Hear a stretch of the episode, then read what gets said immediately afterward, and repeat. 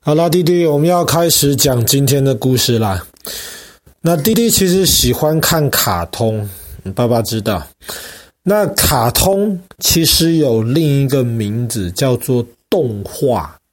爸爸觉得其实动画比较更清楚地反映卡通这个东西的本质。其实弟弟有看过很多画。画是不会动的，你挂在墙壁上面，它就在那边，你可以看它。但是你如果今天让这个画里面的场景、里面的人物动起来的话，弟弟仔细想想，这个就是动画，那么也就是弟弟看的卡通。那讲到卡通，其实最有名的应该就是爸爸之前讲过的迪士尼的那个系列的卡通，但是。爸爸觉得，那其实也很多人这么觉得。爸爸觉得，全世界到目前为止历史上最伟大的这个动画的制作人，或是动画的导演，应该就是日本的宫崎骏先生。那宫崎骏的卡通其实不只是在日本受欢迎啊，在全世界其他地方，特别是美国跟法国，那么影响很大。那哥哥其实宫崎骏的卡通应该差不多都看完了。那弟弟如果再长大一点的话，那你也可以开始看宫崎骏的的卡通。那其中，比方说像《天空之城》啊，像是龙猫啊、红猪啊，那么或是像《魔女宅急便》、霍尔的移动城堡，或者是《神隐少女》。那么中间其实外国人最知道的大概就是《神隐少女》，那这些卡通其实每一部都是经典。当然，做卡通是一件不容易的事情，所以即便宫崎骏再怎么厉害，他也不是一个人做卡通。那么他有一个工作室。叫做吉普力工作室。那么，在这个工作室里面，有很多宫崎骏的同事，就跟他一起把这一部一部经典的卡通做出来。那么，如果你是宫崎骏的动画迷，你如果喜欢看。吉卜力工作室出的卡通的话，那么在日本东京有这样子的一个地方，绝对是任何宫崎骏的动画迷都要去朝圣的地方。这个地方就在吉卜力美术馆。美术馆其实弟弟也有去过。通常你进到一个美术馆里面。那么，里面很漂亮的一个大厅，有很多房间，然后墙上面就挂着很多不同的这些艺术品，或者是有一些现代的美术馆。那么那里除了挂画之外，可能会挂一些弟弟可能看得懂或者看不懂的一些器具在那边。那爸爸知道，对于弟弟而言，可能参观美术馆有点无聊。因为很多东西可能滴滴还没有兴趣看，然后美术馆里面的东西也都不可以去碰。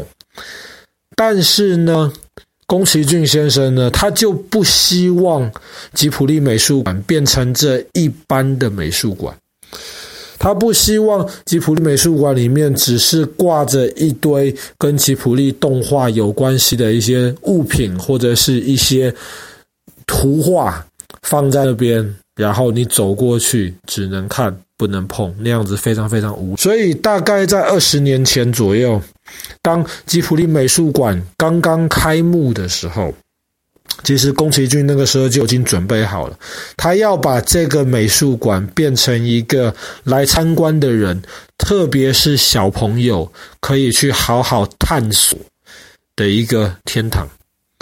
那么要去吉普力美术馆不是一件容易的事情，因为它每一天有限制参观人数。那么你要在之前就先预备好时间，买好票。然后你如果搭当地的那个公车去了的话呢，一下公车，你就会发现吉普力美术馆前面的那个公车的那个站牌，就做成一个龙猫的形状。龙猫是一只很大的绿色的一只，嗯，爸爸也说不出像什么东西，又像龙又像熊猫的一个东西。反正龙猫长得很可爱。那么呢，你下车，你就可以看到那个大龙猫在那边。那么，当你到了这个美术馆的门口之后，门口有一个售票亭，售票亭里面又坐着一只龙猫。但是那个售票亭呢，只是装饰用的。像爸爸说的，你没有办法在售票亭买票，那么你要事先先预约订好这个票。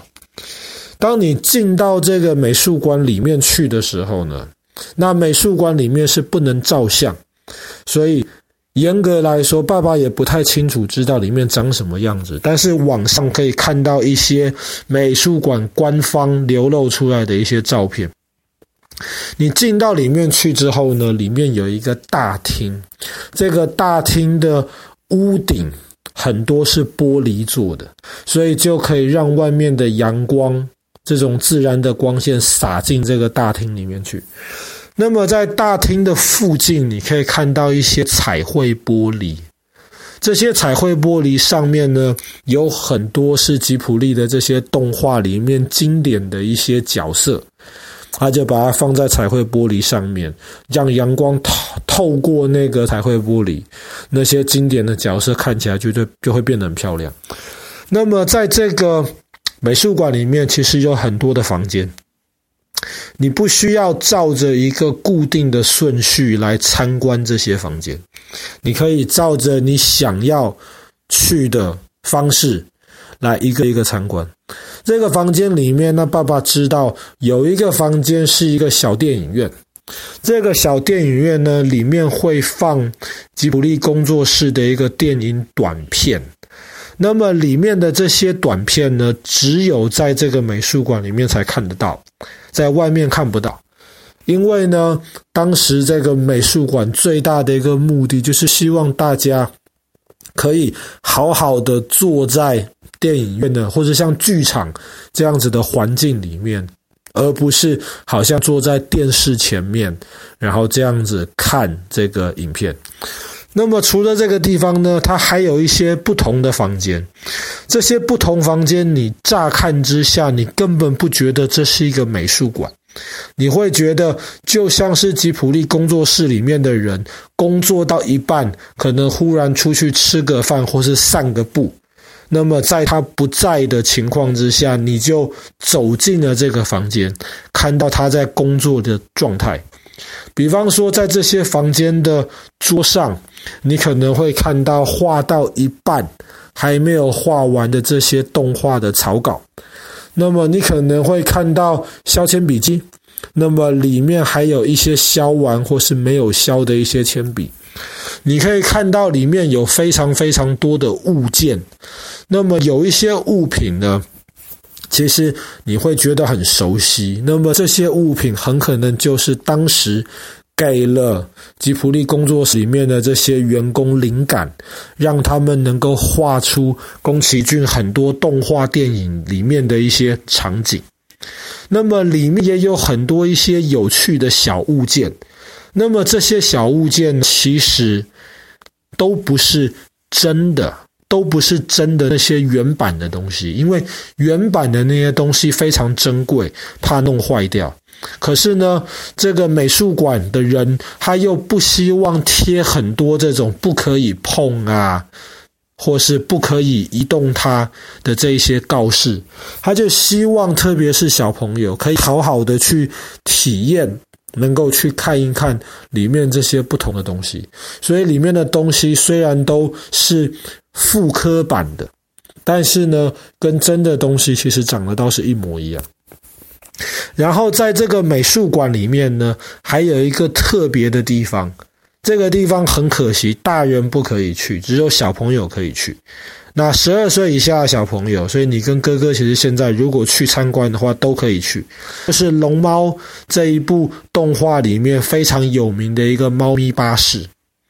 那么，猫咪巴士呢？里面小朋友可以去里面探索。那听说里面的这些巴士的座位上面确实都是猫咪巴士里面场景的这些重现。那你如果在这个美术馆里面往上走的的话呢，你可以走到一个阳台的部分。那么在阳台的时候，你就可以看到一个非常高大的一个金属的士兵。那么这个士兵就是在《天空之城》里面出现的那个金属兵。那么同样的，在这个天台上面还会有《天空之城》里面出现的一个很特别的一个金属立方体。那爸爸是记不得这个东西，但是不知道哥哥还记不记得这个金属的这个方块上面刻了一些奇怪的《天空之城》里面的文字。那么当然，吉普力美术馆对于这些吉普力迷而言是非常非常值得参观的。但是现在在日本的另一个地方也开了一个吉普力公园。那么这个公园要分两阶段开放，第一阶段已经开放了，第二阶段可能还要等一年或是两年。可是，在第一阶段里面呢，其实它就重现了，比方说龙猫当时居住的这个森林，或者是这个那个神隐少女。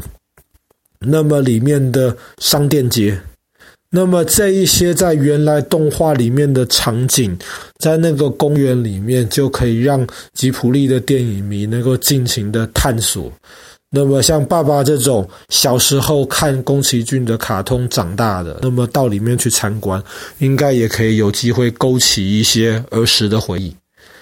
好啦，那么我们今天的故事就讲到这边，在日本的这个吉普力美术馆。